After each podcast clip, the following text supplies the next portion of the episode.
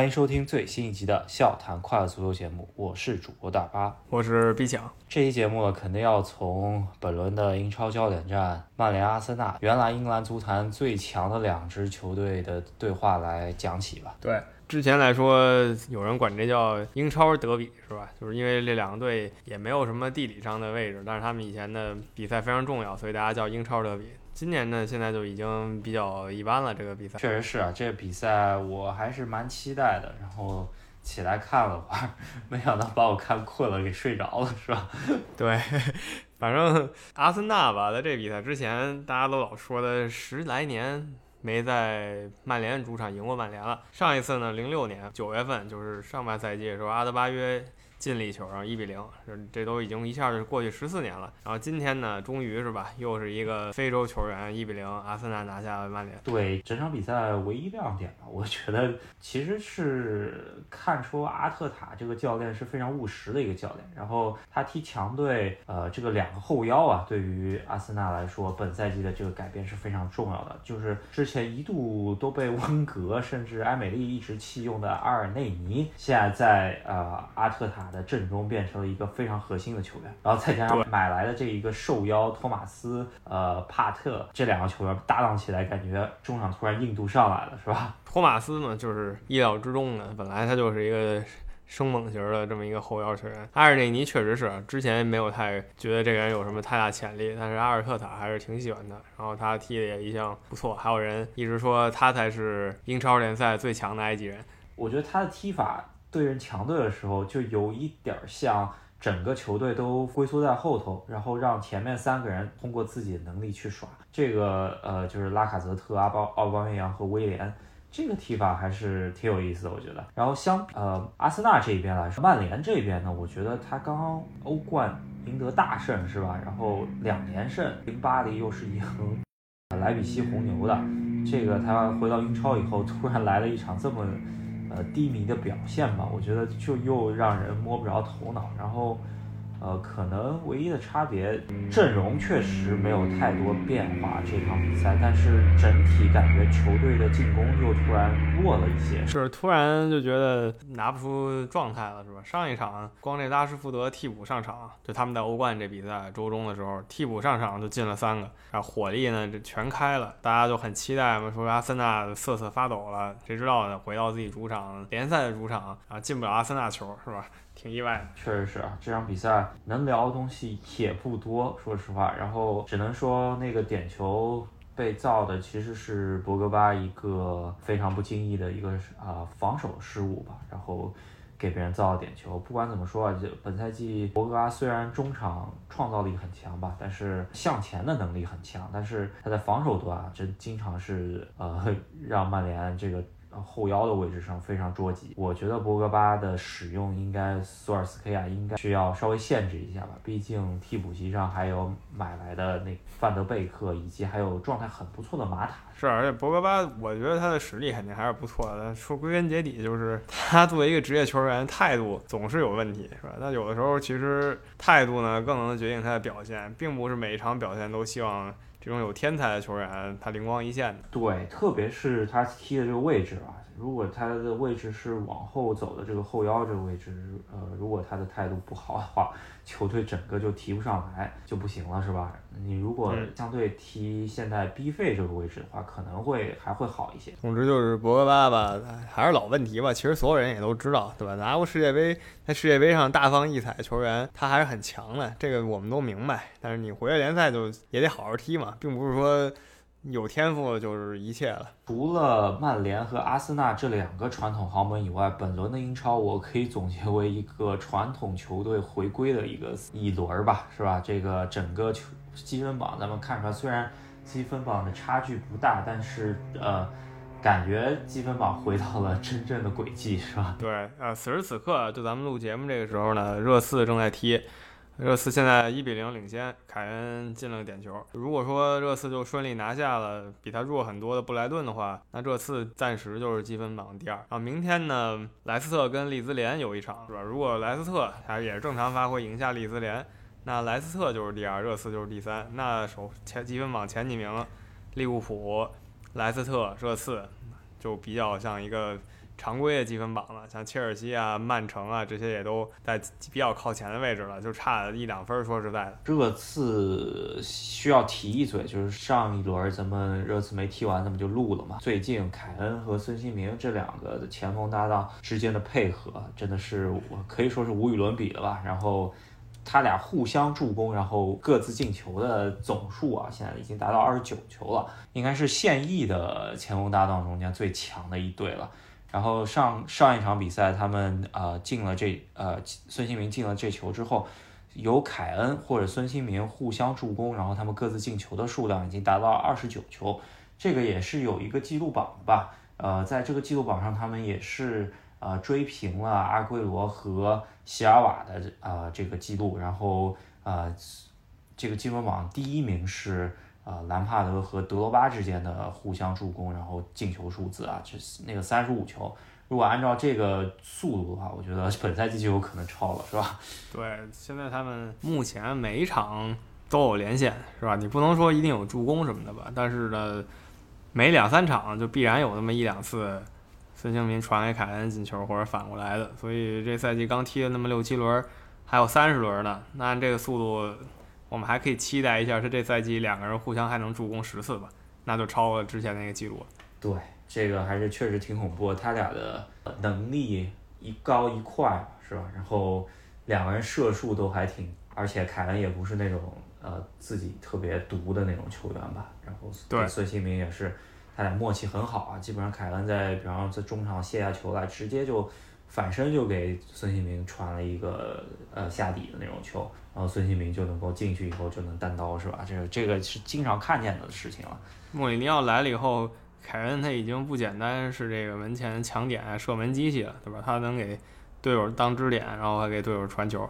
目前来说，这个连线算是英超目前最火爆的吧。这样子的话来说，我觉得热刺本赛季真四的一个前景突然就变得非常好了。毕竟这两个球员都在状态。本轮比赛吧。呃，我觉得早场开踢的那个曼城对谢菲尔联，我觉得是有一点小意外的，就觉得这场比赛还是挺平淡的，是吧？然后曼城应该也是拿到了本赛季为数很少的这个零封的机会，然后也是后卫进球，沃克一脚是低平的远射吧，把把这球给。清掉了，就我觉得也是跟曼城的进攻便秘有关啊。这毕竟正牌前锋都受伤，然后阿圭罗回来以后也是状态很一般。现在来看的话，曼城很有可能冬天还需要补前锋。嗯，对我估计是有这趋势，也没想到居然是凯尔沃克一脚定乾坤了。其实谢菲联呢已经做得非常好了，咱们也多次强调了，这个球队他唯一能做的就是九十分钟固守一个。零失球，但目前来说呢，他每次都能坚持挺长时间。可惜就是最后输一个球，那输一个球呢，其实是跟输两百个球是一样的，因为在联赛里你就是没有分数嘛，那没办法。所以谢菲联现在就是降级大热。然后曼城这边稍微感觉上来说防线好一点，但是相对来说人家的进攻线也弱一点吧，还是要看一下拉波尔特和迪亚斯这对中卫组合能够啊保持的怎么样。反正下一轮吧，就是曼城跟。利物浦的一场大战，不过现在呢，两个球队都远远不如之前了，是吧？明显体现就是两个球队都损失了很多重要球员，比如说这周末利物浦跟西汉姆联，利物浦的首发中后卫呢就不得不派上这个菲利普斯啊。菲利普斯，你要不认识他也很正常吧？这哥们儿也是人生中第一次踢英超联赛，呃，作为一个夺冠球队，然后。在一场还算重要的前期的联赛中间，居然上了一颗呃四十七号背号的这么一个球员，也是英超首秀的中后卫，这个还是挺奇葩的一件事情，是吧？对，主要实在没人用了嘛。我发现最近两个赛季就是总开这种玩笑。上个赛季呢，觉得阿里松这样守门员不需要一个特别稳定的替补了，于是就找来了西汉姆联替补门将阿德里安，就把之前一直挺不错的米尼奥莱。送回比利时了，因为米尼奥莱觉得自己没有机会，结果阿里松呢就受伤好几次，阿德里安就莫名其妙成了一个经常上阵的主力球员了，那那米尼奥莱可能就哭晕在厕所。那这赛季呢，原来的四号中卫是吧？洛夫伦也不甘心当这四号中卫了，他就去俄超泽尼特当一个铁打主力中卫，结果就没想到利物浦的前三个顺位中卫呢，第一名、第二名两个人都受伤了，现在呢就是。戈麦斯原来第三中卫带一些青训小将，甚至连这个能客串中后卫的法比尼奥也受伤了。但是洛夫伦呢，他可能就苦晕在厕所。对，我觉得这场比赛让这个菲利普斯上，其实失误还好，比想象中好一点。但是我觉得利物浦阵容还有零点二五个中卫吧，是吧？亨德森世俱杯的时候还回去踢过中卫，所以说，呃，还是有的可以伤，是吧？对，这亨德森踢中后卫纯粹就是走票了，是吧？法比尼奥你还可以说是。客串，毕竟以前好歹在后防线效力过。亨德森纯粹就是实在没辙了，去来一来。目前能上的正儿八经的中后卫就戈麦斯了，菲利普斯也是了，不过他的比赛经验很少。但是呢，在这个利物浦跟西汉姆联比赛里，反倒是戈麦斯有一个小失误被西汉姆联捡了，直接打进一球。当然也不能说是一个失误吧，就是他第一点顶下来，第二点直接被西汉姆联抢了。我想了想，利物浦的阵中现在还有一个零点，呃，零点一的中卫吧，现在就是詹姆斯·米尔纳，是吧？没准詹姆斯·米尔纳也可以用一下。詹姆斯·米尔纳所有位置他基本都踢过了，可能没有守，除了守门员是吧？他没有真的试过，其他位置他都试过了。然后西汉姆联这边呢，他前两场其实挺。挺让大家震惊的，尤尤其是之前是兰奇尼那一下，先是拿下热刺，然后安东尼奥呢又是那一下拿下了曼城，是吧？结果没想到到利物浦这儿呢，利物浦防线在这么弱的情况下，就跟他原来比这么弱的情况下，反倒西汉姆联也没什么辙了，所以利物浦赢的还是挺稳的吧？尤其被这个视频裁判吹掉一球以后，还是二比一拿下。对，但是还是西汉姆联队先领先的嘛，啊，但是。呃，我想说，就是利物浦中场也首发了一个小将琼斯，所以说扎叔也是觉得这种相对来说没那么强呃强度的比赛，也是要给青训小将一些机会啊。这场比赛也是替补上了沙奇里，然后还有若塔。然后，相对来说，好像日本人就稍微啊没有啊那么多的机会了，是吧？对，日本人之前机会不少，但我发现他上去以后呢，有点傻跑吧，可能说是跟别人节奏没太连得上。他也进过球，但就是没有那种让人眼前一亮的感觉。然后其实还是挺勤勉的吧。那但这一次就不一样了，沙奇里和若塔一上来。沙基里来了一个非常鬼魅的直塞球，然后若塔跑了一个很不错的位置，直接绝杀比赛。可以说比赛的结果是理所应当，但是过程还是有那么一点小惊心嘛，因为也也是一个逆转的二比一。然后呃，如果没有若塔这球，再加上视频裁判的那球的话，那利物浦最终如果没拿到三分，就比较惊险了，是吧？嗯，对，视频裁判吹了一球，那个球也不能说视频裁判就胡吹了吧。有一些道理是吧？你要你要不吹，其实我觉得也还可以，就真的就是一个靠视频裁判决定的事儿，比之前跟埃弗顿那个还是公平不少的。然后利物浦也是相对惊险，虽然这个过程还是按照自己计划来的，但是结果嘛，哈，比一这个结果是相当惊险的，体验了几年前的感觉。对，现在来说的话，利物浦是防线的人缺少，然后曼城是锋线的人缺少，然后再看一下下一轮的，应该属于。本来预期中的天王山大战嘛，到底是会是怎么样一个走势？嗯，对，值得期待一下。然后同一天进行的就是切尔西跟伯恩利，啊，切尔西就是基本是找到一些状态，最起码这场找到状态。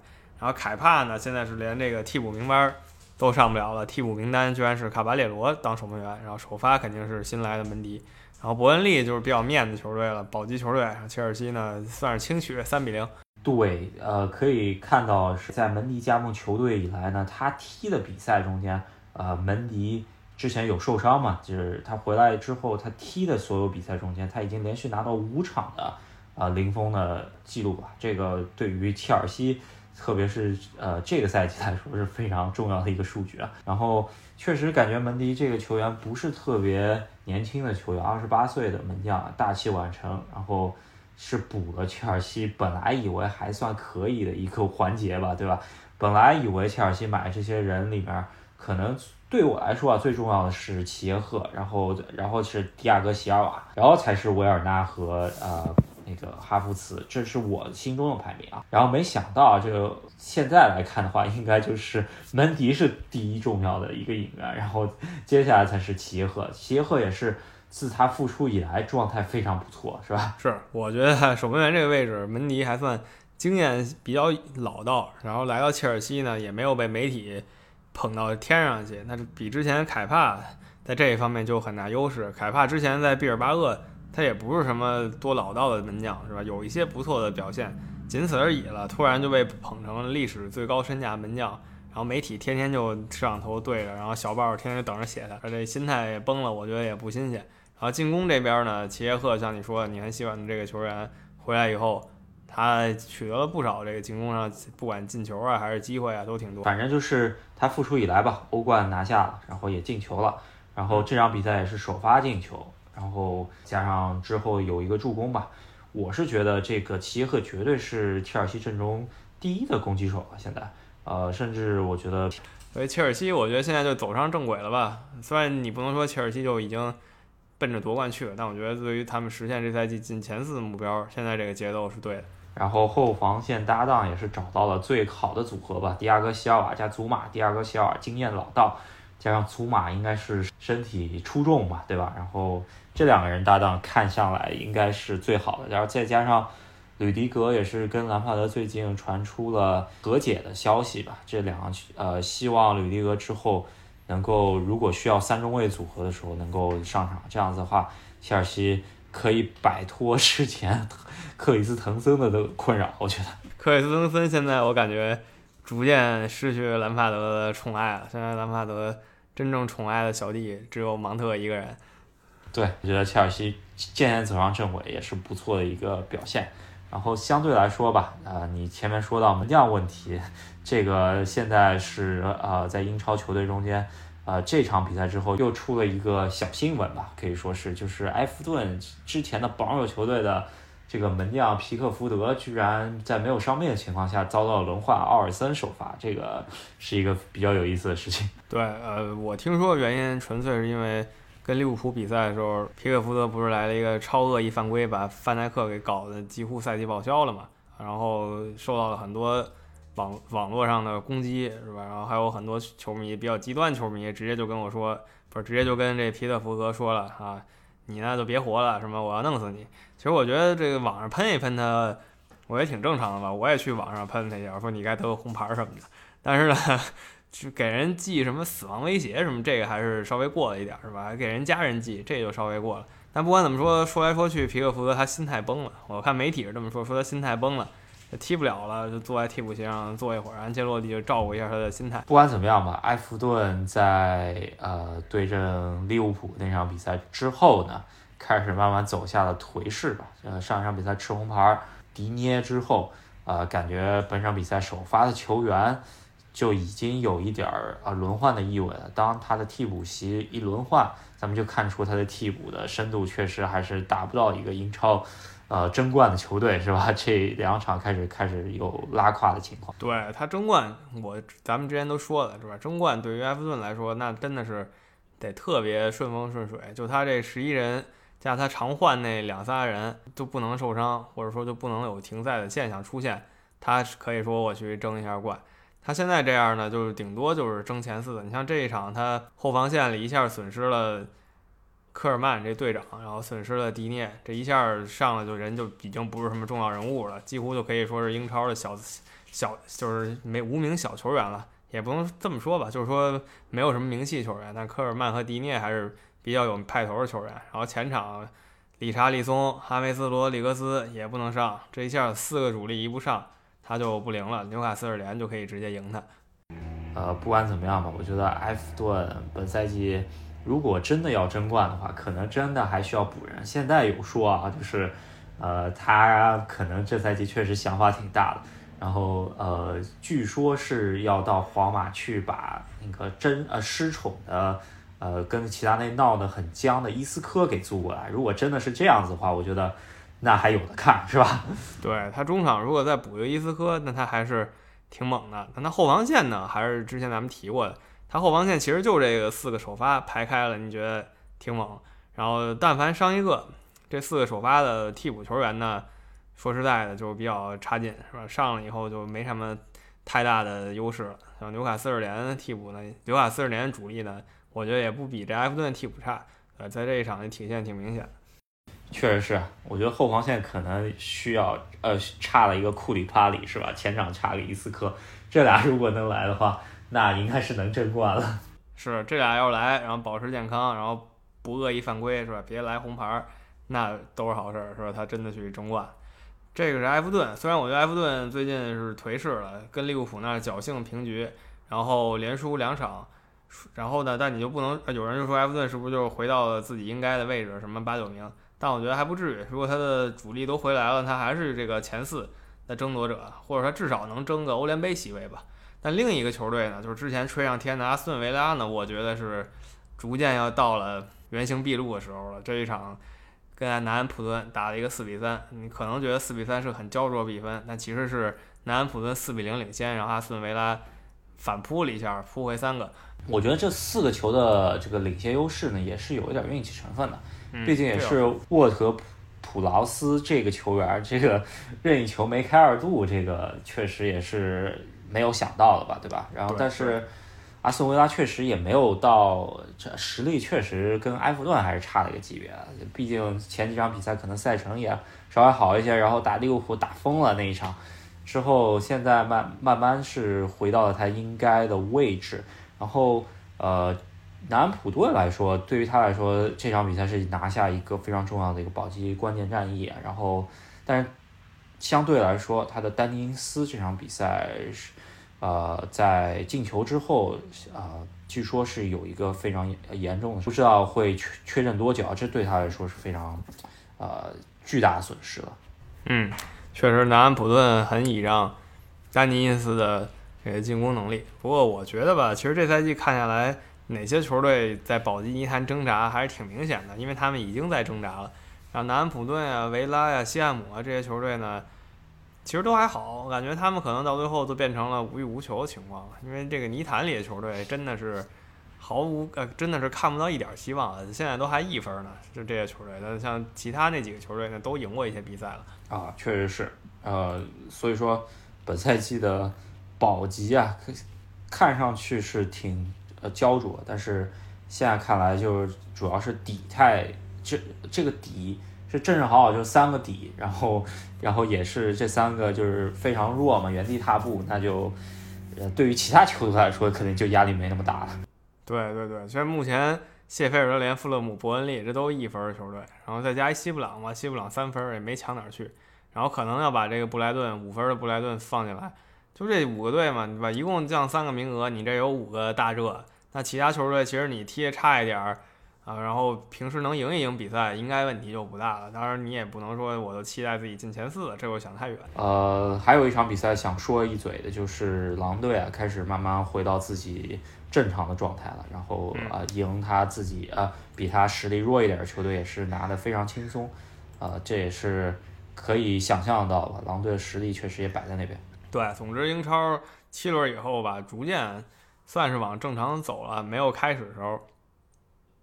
那么那么的让人看不明白，现在的强弱还是逐渐体现了，就是一会儿热刺啊，啊爬上来了以后，明天莱斯特再爬上来，然后切尔西过两轮也爬上来，曼城爬上来，基本这局势就又是老样子了，啊，可能现在应该完全不在自己应该在的位置呢，就是曼联队一个球队在十五名，现在这个是最大的意外吧？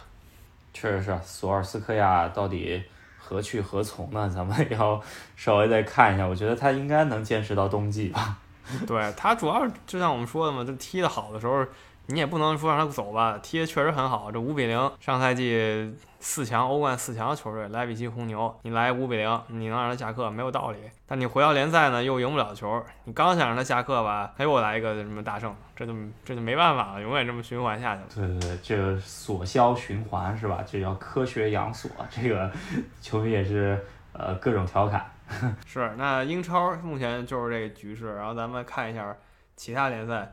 其实意甲可以说一下吧，因为意甲也是一反常态了。现在 AC 米兰稳健的在意甲积分榜榜首坐着，尤其是伊布太恐怖了。今天那不是今天了，这周末又是一个绝杀球，还是一个很漂亮的倒钩绝杀。确实是在新冠肺炎康康复以后呢，伊布来了一超级牛的三十九岁神童操作，这个呃。本场比赛首先是助攻吧，是吧？这个人家这后卫根本扛不住他，他把球卸下来之后往回一传，基本上是一个非常好的进攻机会了，让别人让自己队友凯西进了球，然后再来了一个八十二分钟，应该是对于他的赛季生呃，对于他的生涯来说，这球应该小巫大见大巫了。但是对于一个三十九岁的老将来说，这球还是挺恐怖的，是吧？对他的各种稀奇古怪进球，咱们都看过遍了，是吧？他当年对英格兰有一个离禁区还有可能有二呃，在禁区外还那么四五米的一个超级倒钩，来了英格兰那么一下，这都是他的真正的得意之作。这周末的这种倒钩呢，对他来说其实。啊，已经不不呃，就不少见了吧？但是呢，你也别忘了，他这年龄真的已经奔着四十去了。确实是，这个米兰球迷突然想到了自己快二十年前的这种状态了，是吧？开始慢慢开始慢慢来关注自己的球队意甲踢的怎么样了。然后呃，另外一个新冠肺炎复出的球员呢，也是非常状态好，就是 C 罗。这场比赛在他替补上场之后呢，就有进球，然后各种吹了，是吧？反正尤文图斯呢，这场也是赢得很稳，但是还是落后 AC 米兰四分。不过意甲嘛，才六轮，这个还早着呢，咱们接着看。而且欧洲又迎来了新冠肺炎的新一波嘛，对吧？可能足球踢着踢着呢，它又开始，先是要空场，然后其其次呢，如果再严重的话，甚至又可能暂停。现在看下来是各国都开始第二次关闭国境了，然后啊。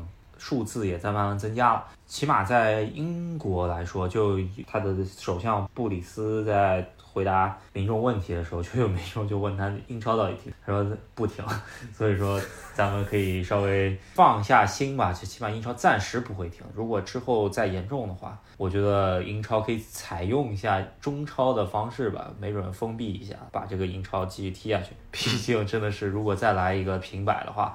这个损失太严重了，就这个好多，咱们不说那个顶级球队吧，就是或者甚至英冠球队，咱也不说，再再往下走的话，这个好多球队真的是经济受不了再停摆了。对，因为这些球队，他说说难听点儿，他的收入也就那几张门票了，那些四级别的、五级别的球队，对吧？就本地那那么几千个铁杆球迷支持一下，他收点门票，然后收点本本地的小赞助就了不起了。那你这一停摆。那些球员也有老婆孩子要养呢，是吧？这一下受了很大的冲击。现在看来，这个新冠疫情第二波真的还挺猛的，可能在国内的朋友们还感受不到，但是现在在国外、北美和欧洲的朋友应该是能感受到，现在疫情还挺严重的。做好这个准备，是吧？保护自己，这最重要。那咱们说回这足球这边，那意甲其实国际米兰这个赛季还比较让人失望，在欧冠啊，在联赛啊，各种赢不了球。但是可能有人说，为什么不多给孔蒂机会？我觉得已经给了吧，引援引了这么多人了，这演了那么八九个都是名将，来了以后还是不太好使。我的教练呢，这样的话就难辞其咎。只能说吧，给他买的这些球员，呃，埃里克森首先不是他想要的，然后。比达尔是吧？这个都已经是各种豪门都过气的球员了，所以说到底是到底多少是他第一想要的？因为人家第一想要的是摩西，是吧？是了，他的切尔西爱将，当年在切尔西就火那么一赛季，就是跟着他嘛。没他的话，他就摩西就没什么机会，到处被租借。不管怎么说，意甲现在争夺就突然出现了 AC 米兰领头羊啊，这个跟。埃弗顿之前那个领头羊的一个性质还是稍微有点区别，是吧？对，这个确实不太一样。AC 米兰他也没有什么大动作嘛，是吧？这伊布按大家原来的想法，这不能算什么大动作，是吧？就是养老的。但这没想到啊，成了救世主了。伊布自己甚至就发这个发张图，我就是你们的上帝，是吧？让这很多那种特别虔诚的基督徒还挺还挺受刺激的，说啊，上帝你可不能乱用这词。伊布就不尿这些嘛。对对对对。呃，可以说真的，三十九岁伊布，居然还能成为一个意甲的一个呃神话吧？这个只能说明意甲的竞争力还是比英超稍微差那么一点，是吧？对，但是还是很精彩的嘛，还是很精彩的，是吧？意甲呢，咱们就说到这儿，西甲这边也就那样吧，几个强队也都开始赢了，就没有之前乱七八糟乱翻船的了。主要是皇马的欧冠里比较让人惊讶，是吧？怎么会踢成这样？确实是，皇马这个欧冠的小组本来以为分的还不错吧，应该是前两名啊能够确认的这么一个小组吧。没想到皇马这两轮踢完之后，居然只平了一分，而且这轮还是艰难打平门兴格拉德巴赫。然后啊，国米也踢得不咋样嘛，是吧？那关键现在是矿工居然排了第一，但不过也就两轮嘛，还有四轮可以看，所以说皇马还有机会。嗯，但是前两轮在特别是在欧冠的表现中间，皇马感觉也是是不是为了那个国家德比流利呀？可好多人都说是吧？有可能，看吧。我倒觉得前两轮欧冠踢得不好还没事儿。呃，欧冠其实从第四轮开始发力都不能算特晚。那如果第四轮你还啥也没有，那基本是只能看别人脸色说话了。那西甲这边目前排名第一的是皇家社会，那这个呢不能像埃弗顿之前那么让人感到意外了，因为后面的几个强队都少赛的情况，比如皇家马德里。如果赢了补赛，那就领先皇家社会。然后皇家呃马德里竞技如果也赢了他两场补赛的话，那皇马呢其实还得排在马竞后头。所以皇家社会这个第一名现在还是比较虚的一个第一名，他只是真的就是纯粹的一个暂时的榜首。好，那我们这一期节目也是把欧洲足坛过去一周发生的一些事情给大家稍微讲了讲。下一周最重头戏那就是红蓝大战，是吧？这个。蓝月亮和红军来一场直接对话，但是相对来说，本赛季两队的状态都还是一个小低迷期吧，只能说是。来看一下这个本来的天王山大战会走到怎么样子一个剧情，是吧？对，反正下周吧，各种红蓝大战，不光是英超的巅峰红蓝大战，这个美国人也选举呢，这其实也是红蓝大战，反正就是世界新闻。下一周肯定是铺天盖地的，不光是足球圈儿，确实是这个，呃呃，这个选举甚至好像赌博网站的这个整个盘啊，已经是比任何国家比赛甚至世界杯的盘都呃收到赌注都多了，这个足以说明那个激烈程度是吧？也是不确定性，所以说。对于世界格局的不确定性也挺严重的，咱们可以看一下。然后还有一场红蓝大战，就是埃弗顿对曼联嘛，是吧？这个也是一个红蓝大战。对，感觉故意这么设计的是吧？我我深深的感觉英超在排赛程的时候来这么一个小噱头在里边。虽然那是美国总统选举，但是这不是全世界人都会觉得这是个戏嘛，是吧？就看着就跟看电视剧似的。那英超呢也是来，我也给你来两场红蓝大战。好，那我们期待一下，看一下。接下来英超这个非常焦灼的争四的这个呃争夺吧，是吧？嗯，那咱们这期就聊到这儿。喜欢我们节目的朋友呢，欢迎你们来喜马拉雅、网易云音乐还有微信公众号上支持我们一下。给我们点赞，然后评论一下，然后转发这个节目给你喜欢足球的朋友。对，要提一嘴的就是在我们喜马拉雅的平台上面给我们留言的一些朋友，有些朋友留的言还挺好，有些朋友就莫名其妙上来就骂街了，这个看的不是很明白。对，这个骂的毫无头脑的吧？这些骂街朋友一般也用的，我也不能说是朋友了，因为账号嘛都是什么乱码账号，所以有点像机器人的感觉，这就不多提了。也有一些朋友跟我们一些讨论，是吧？问我们我们平时这些球员翻译是哪儿看的？其实很多时候我们两个人看的就是这个外国媒体写的，所以呢，就我也不知道他翻译到底是啥，就按照音大概翻译一下。所以有时候翻的就比较奇葩，这个大家稍微这个就是怎么说，别太在意这件事儿了。但是像著名球员，你说梅西什么的，那不至于翻译错。对，确实是。然后还有一个就是我们微信公众号。在发帖子底下都会每期节目底下都会有一个跟这期节目相关的话题的投票。我发觉我好久没有呃聊这个投票了，咱们可以提一嘴。就是上一期呢，就是想跟大家说，呃，在西班牙国家德比之后呢，大家觉得本赛季西甲冠军相最强的球队，现在看下来好像还是皇马。更受青青睐一些，百分之五十的球呃球迷朋友们觉得皇马这赛季应该是能压过巴塞罗那，是吧？但我还是觉得马竞是有希望的啊，在乱中取胜。那具体怎么样呢？咱们也不用等太久了，几个月以后就知道了。还有一个就是呃上呃聊上一场比赛伊布神发挥之后，米兰最终能走到多远？然后还是有挺多朋友们觉得能够拿意甲冠军的，这我还是呃有点有点意外，就就居然有七票意甲冠军的。但是我觉得比较正常，还是回欧冠区吧。目前看是回欧冠区更贴切一点。那你说伊布要是每场都这么踢，那就真意甲冠军也不是不可能。确实是。那我们这一期节目就先到这边。然后希望大家多多支持吧，特别是微信公众号，上面的一些啊，就是我们这个投票还是挺有趣的，希望大家多支持。如果想加入微信讨论群的朋友们，也可以在微信公众号底下回复任何消息，就能够得到加群的方式。